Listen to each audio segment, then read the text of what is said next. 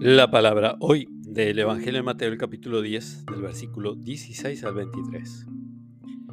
Jesús dijo a sus discípulos, Yo los envío como ovejas en medio de lobos. Sean entonces astutos como serpientes y sencillos como palomas.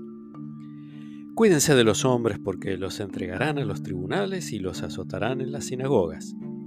A causa de mí serán llevados ante gobernadores y reyes para dar testimonio delante de ellos y de los paganos. Cuando los entreguen, no se preocupen de cómo van a hablar o de qué van a decir. Lo que deban decir se les dará a conocer en ese momento, porque no serán ustedes los que hablarán, sino que el Espíritu de su Padre hablará en ustedes.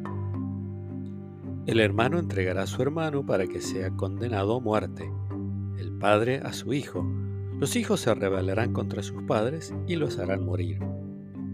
Ustedes serán odiados por todos a causa de mi nombre pero aquel que persevere hasta el fin se salvará. Cuando los persigan en una ciudad, huyan a otra. Les aseguro que no acabarán de recorrer las ciudades de Israel antes que llegue el Hijo del Hombre. Palabra del Señor.